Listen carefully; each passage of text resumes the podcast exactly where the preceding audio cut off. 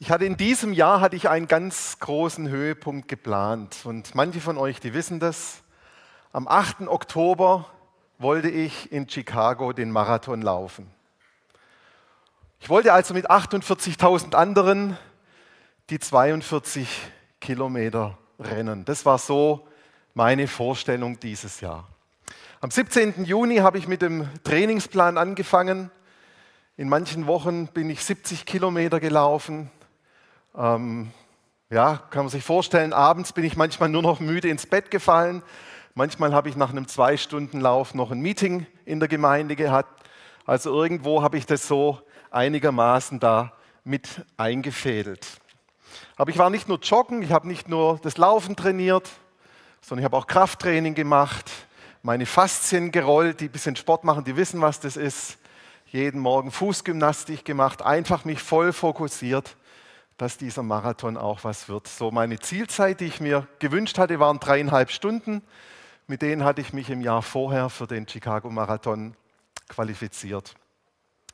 Und ähm, wir hatten vor, Jenny und ich, dass wir am 5. Oktober nach Chicago fliegen, dann noch ein paar Tage uns akklimatisieren können, ich dann den Marathonlauf, wir dann eine Woche lang Chicago uns anschauen dann unsere Kinder nachkommen und wir dann noch eine Woche gemeinsam in New York sind. Also, das ist mal ein Highlight für das Jahr, oder? Könnt ihr euch gut vorstellen. Und so Mitte September hatte ich dann meinen letzten Drei-Stunden-Lauf. Und dann in den Wochen vor dem eigentlichen Wettkampf fährt man langsam die Kilometerumläufe zurück. Ich war schon in der Phase drin, hatte eine super Vorbereitungszeit, habe mich tiptop gefühlt. Jetzt musste nur noch dieser Marathon kommen dass ich dort abliefern kann. Und dann ist ganz plötzlich und unerwartet mein Vater am 22. September gestorben. Und dann war es das mit dem Marathon. Dann haben wir die USA-Reise abgesagt. Da war nichts mit Chicago, nichts mit New York, nichts mit Marathon. Und wisst ihr was? Das war eigentlich eine ganz einfache Entscheidung, die ich da getroffen hatte. Vieles relativiert sich, wenn man einen lieben Menschen verliert. Vieles relativiert sich.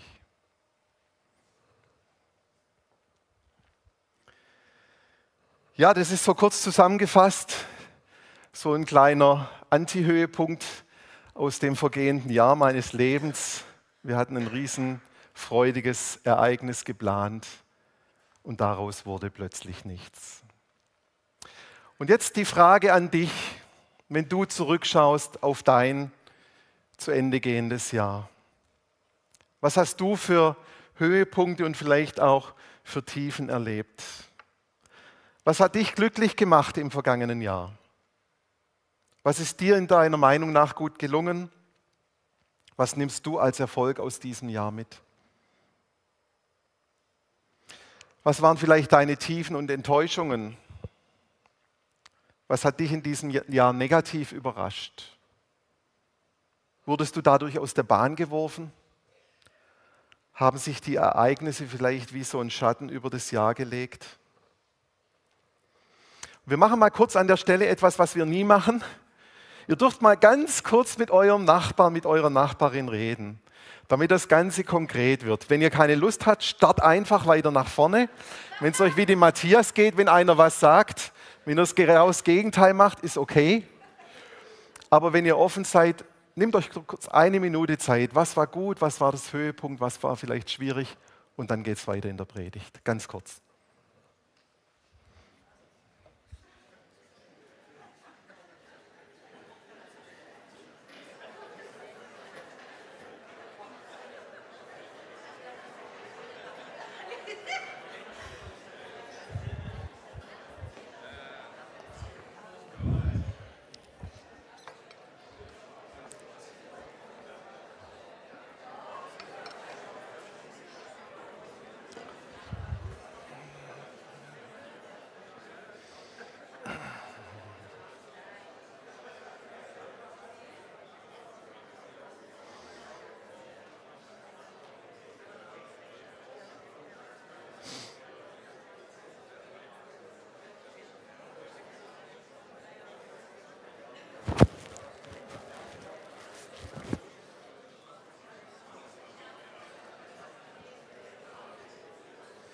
So, noch, noch zehn Sekunden.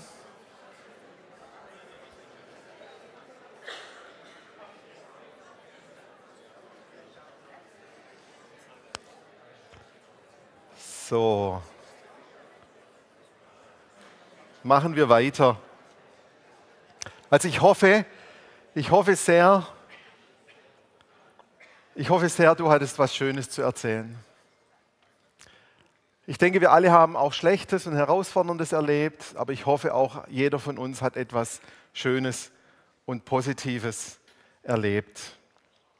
Aber kommen wir jetzt eigentlich zum, zum eigentlichen Thema von der Predigt heute Morgen. Ich habe sie genannt Dankbar sein. Dankbar sein. Ähm, und ich komme auch noch darauf, was das mit meinem abgesagten Marathon zu tun hat. Ich habe bewusst das Wort dankbar sein gewählt, das es gar nicht gibt. Also ihr könnt im Duden nachkommen, gucken, es gibt es nicht. Man kann nur dankbar sein, zwei Worte, ähm, weil ich finde, dass es ähm, so viel mehr Dynamik hat als das Wort Dankbarkeit. Dankbarkeit ist ja ein Konzept, aber dankbar sein, das können wir. Jeder von uns kann dankbar sein. Dankbarkeit ist irgendetwas, was wir beschreiben können, aber dankbar sein, das ist etwas, was wir selber sein können. Äh, Wikipedia, die Online-Enzyklopädie, beschreibt Dankbarkeit als ein positives Gefühl oder eine Haltung in Anerkennung einer materiellen oder immateriellen Zuwendung, die man erhalten hat oder erhalten wird.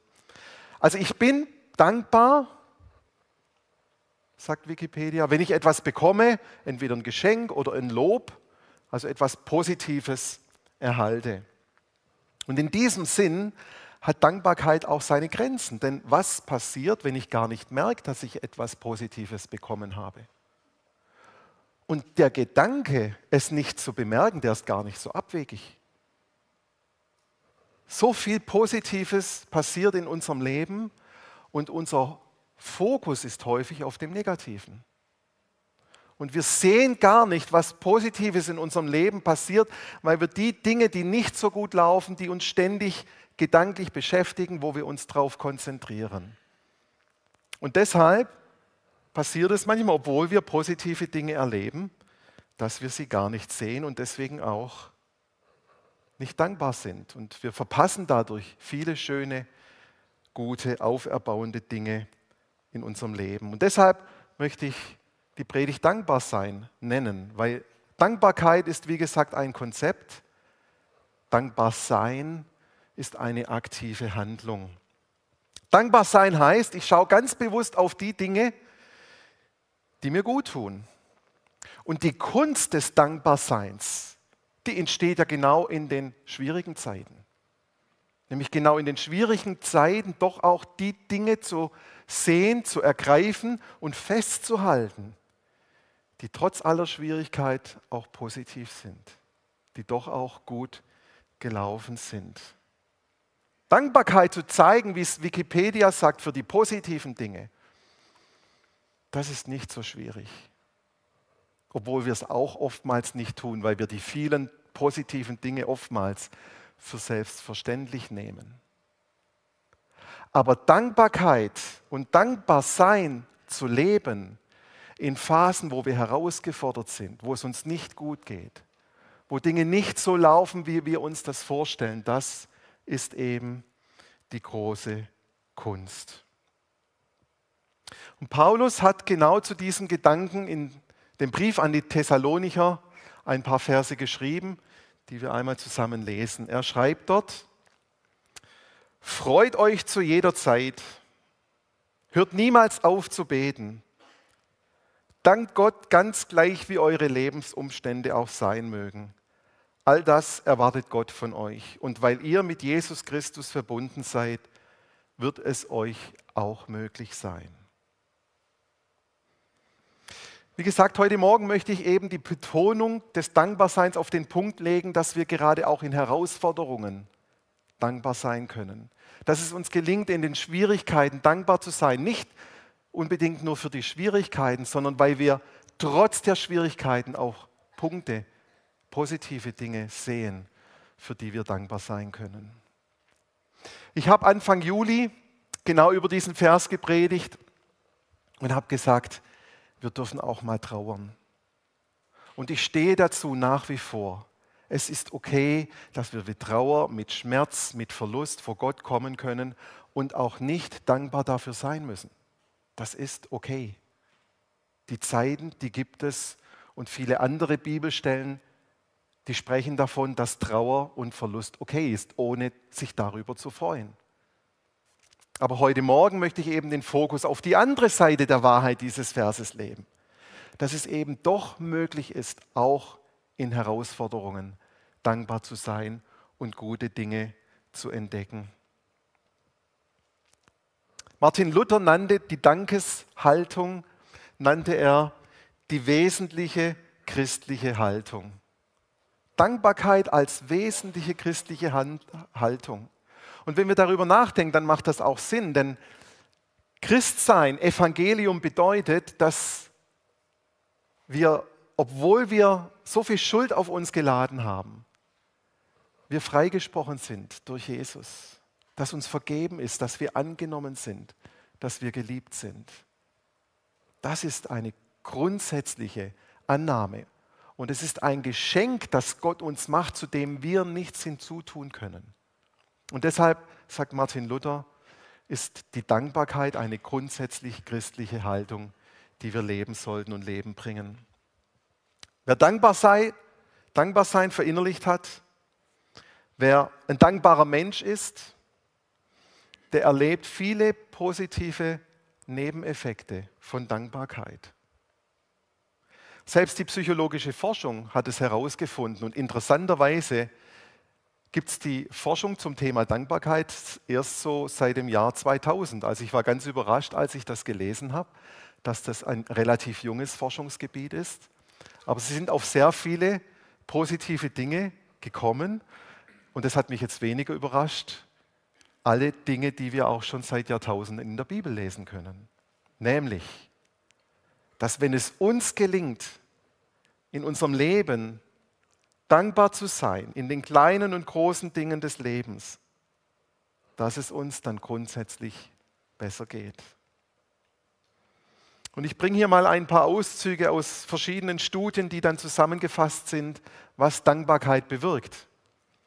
Dankbare Menschen sind glücklicher, sind weniger depressiv, leiden weniger unter Stress, sind zufriedener in ihrem Leben und in ihren sozialen Beziehungen. Dankbare Menschen haben auch ihre Umgebung, ihr persönliches Wachstum, ihr Lebenssinn und ihr Selbstwertgefühl besser unter Kontrolle. Dankbare Menschen haben mehr Möglichkeiten, mit positive Möglichkeiten, mit Schwierigkeiten im Leben umzugehen. Sie bitten andere Menschen mit größerer Wahrscheinlichkeit um Unterstützung und wachsen dann anhand der Erfahrung. Dankbare Menschen schlafen besser, vermutlich weil sie weniger negative und, und mehr positive Gedanken vor dem Einschlafen haben. Wow, was für Ergebnisse diese Studie da zutage gefördert hat. Und wenn wir erkennen, welche positiven Auswirkungen Dankbarkeit im Leben eines Menschen hat, dann stellt sich doch auch automatisch die Frage, wie kannst du dankbar sein, auch wenn es dafür vielleicht wenig Grund gibt? Wie kannst du das Gute erkennen, obwohl gleichzeitig so viel Negatives passiert? Wie kannst du trotz Schicksalsschlag Trauer oder Verlust, trotz Enttäuschung und Zweifel dankbar sein. Als mein Vater gestorben war, da habe ich getrauert. Ich war traurig. Und gleichzeitig habe ich gemerkt, dass ich in den letzten Monaten und Jahren eine sehr persönliche Beziehung zu ihm aufgebaut hatte. Und gerade die letzten Wochen wo er noch gelebt hat, hatten wir sehr intensiv am Telefon Kontakt miteinander und haben uns sehr viel Wertschätzung und Liebe gegenseitig gegeben. Da habe ich gemerkt, das hat mir geholfen in dem Trauerprozess. Dafür war ich dankbar für die Beziehung, die nicht immer so war.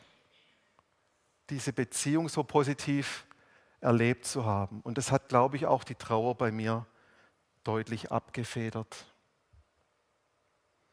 Als ich vom Tod von meinem Vater gehört habe, morgen um halb acht eine WhatsApp von meinem Bruder bekommen, da war fast gleich schon der zweite Gedanke, okay, das war es jetzt mit Chicago.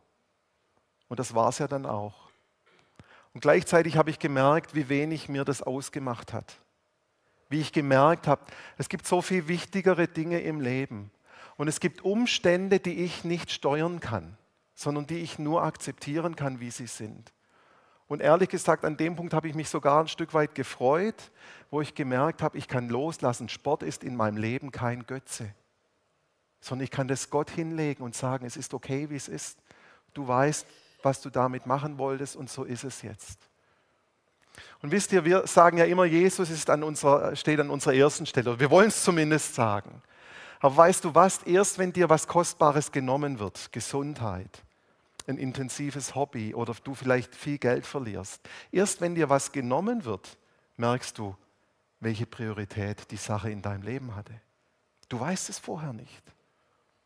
Und ich war dankbar zu sehen, dass Gott mich in dieser Trauer trägt und dass dieser, diese, dieser Verlust, dass ich nicht in die USA reisen kann, dass es mich gar nicht so betroffen gemacht hat. Dass Gott wirklich da ist in meinem Leben. Auch das hat mich sehr dankbar gemacht.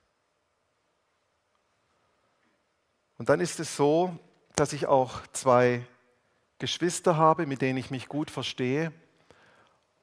Und durch die Trauer, durch jetzt dieses, ähm, den Nachlass abzuwickeln, sind wir menschlich noch mal viel mehr zusammengewachsen. Auch dafür bin ich dankbar. Aus etwas Schlechtem, Negativen hat Gott doch noch mal Dinge geschaffen, die auch in dem Ganzen positiv sind. So kann ich Gott gegenüber dankbar sein, aber ich bin auch Mitmenschen dankbar, die auch in der Zeit Verständnis gezeigt haben, die nachgefragt haben, die einfach da waren, wo ich spüre, Mensch, da gibt es ein Beziehungsnetzwerk, das in dem so, einem, so einer Situation mich auffängt und mich durchträgt. Auch dafür bin ich dankbar. Jetzt stelle ich dir nochmal die Frage vom Anfang im Blick auf das zurückliegende Jahr. Ein bisschen anders diesmal formuliert. Wofür kannst du dankbar sein?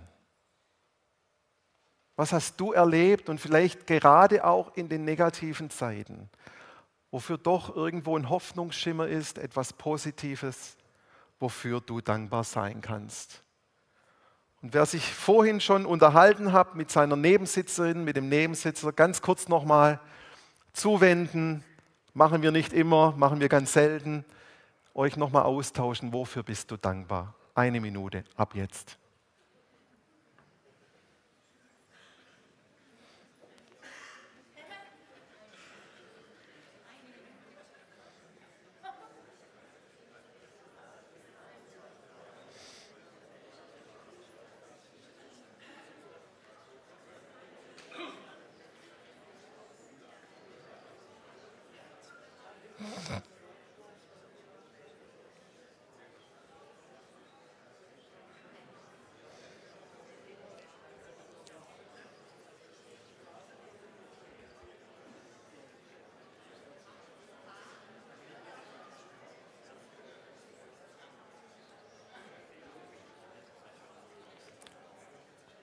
Noch zehn Sekunden.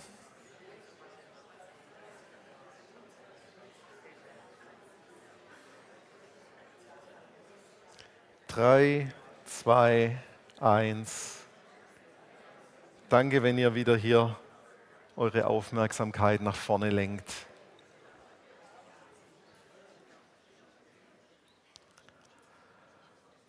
Ich habe vorhin von äh, Studien berichtet, wo sie aus dem psychologischen Hintergrund Studien über die Auswirkung von Dankbarkeit gemacht haben und sie haben herausgefunden, dass eine der stärksten Beziehungen zur psychischen Gesundheit von allen Charakterzügen die Dankbarkeit ist. Ich habe es vorhin schon gesagt, die Leute fühlen sich glücklicher, fühlen sich weniger gestresst, weniger deprimiert. Die Effekte habe ich schon beschrieben. Aber den größten Langzeiteffekt, den Sie in einer Suchung festgestellt haben, den möchte ich euch heute Morgen noch kurz weitergeben und erzählen. Und zwar hat man in einer Studie Menschen gesagt, sie sollen ein Dankestagesbuch führen. Dankbarkeitstagesbuch. Dass sie jeden Tag drei Punkte aufschreiben, für die sie dankbar sind. Und den größten Effekt, den hat diese, dieses Tagebuch nach ungefähr sechs Monaten gebracht, wo sie dann nochmal nachgemessen haben, wie die Teilnehmer des Dankbarsein, wie das auf sie gewirkt hat. Und interessanterweise sollte die Studie nur wenige Wochen gehen. Aber die Leute haben freiwillig weitergemacht, weil sie gemerkt haben, wie gut es ihnen tut, den Fokus auf die positiven Dinge zu legen. Und wenn du wenige Punkte im vergangenen Jahr gefunden hast, für die du dankbar sein kannst, dann wäre das vielleicht für dich eine gute Gelegenheit, so ein Dankbarkeitstagebuch anzufangen. Einfach aufzuschreiben, jeden Tag drei, vier, zwei Sachen, für die du dankbar bist, die an dem Tag passiert sind, dass sie nicht verloren gehen und dass du deinen Blick richten kannst auf die positiven und ermutigenden Dinge im Leben. Es ist nicht verwunderlich, dass Paulus das eben entsprechend an die Thessalonicher schreibt. Freut euch zu jeder Zeit, hört niemals auf zu beten, dank Gott ganz gleich, wie eure Lebensumstände auch sein mögen. All das erwartet Gott von euch. Und weil ihr mit Jesus Christus verbunden seid, wird es euch auch möglich sein. Paulus zählt in dem ganzen Kapitel 5 einige Verhaltensweisen auf, die wir Christen leben sollen. Viel mehr als jetzt diese drei Verse. Aber ich finde es interessant, dass er diese drei Punkte, Freude, Gebet und Dankbarkeit, miteinander verbindet. Denn wenn wir ins Gebet gehen, wenn wir ins Gebet gehen mit Gott und in den Austausch mit Gott, also nicht nur unsere Wunschliste runterbeten, sondern wirklich uns Zeit nehmen, Gott zu begegnen, dann findet eine Veränderung unserer Perspektive statt. Dann kann Gott zu uns reden, dann kann uns Dinge zeigen, wie er sie sieht, dann sehen wir vielleicht Dinge auch ganz anders. Dann kommen tatsächlich auch die Gedanken Gottes in unser Denken, die positiven über uns. Wenn wir Zeit haben, nachzusinnen, Zeit zu verbringen, dann kann Gott unseren Blick auf die guten und positiven Dinge richten. Daher wundert es mich nicht, dass in dieser Aufzählung der Freude und der Dankbarkeit auch das Gebet enthalten ist. Deshalb möchte ich uns mit den Worten von Paulus ermutigen, aber ich möchte uns auch ein Stück weit ermahnen. Dank Gott Ganz gleich wie eure Lebensumstände auch sein mögen, all das erwartet Gott von euch. Und weil ihr mit Jesus Christus verbunden seid, wird es auch euch auch möglich sein. Ich wünsche euch von Herzen einen dankbaren Jahresabschluss. Bisschen Zeit haben wir ja noch, Hans, gell? Ist noch nicht ganz fertig das Jahr. Und einen guten Rutsch ins neue Jahr. Seid gesegnet. Amen. Und dann darf die Band wieder nach vorne kommen. Und ich bete noch mit uns und dann geht es weiter. Ja, himmlischer Vater, ich danke dir, dass wir in dir immer wieder gehalten sind, dass wir in dir Freude finden, die uns das Leben rauben möchte. Dass, weil du uns so viel gegeben hast, eigentlich über unserem Leben der Name Dankbarkeit steht. Und hilf uns immer wieder, das zu entdecken, gerade in Herausforderungen, gerade in schwierigen Zeiten. Lass uns die Dinge, die gut sind, die positiv sind, die uns erbauen, entdecken. Dass wir dankbar sind für unser Leben, dankbar für, dein, dein, ähm, für deine Gegenwart in unserem Leben, für dein, deine Unterstützung in all dem, was wir brauchen. Ich danke dir, Jesus, von Herzen. Amen.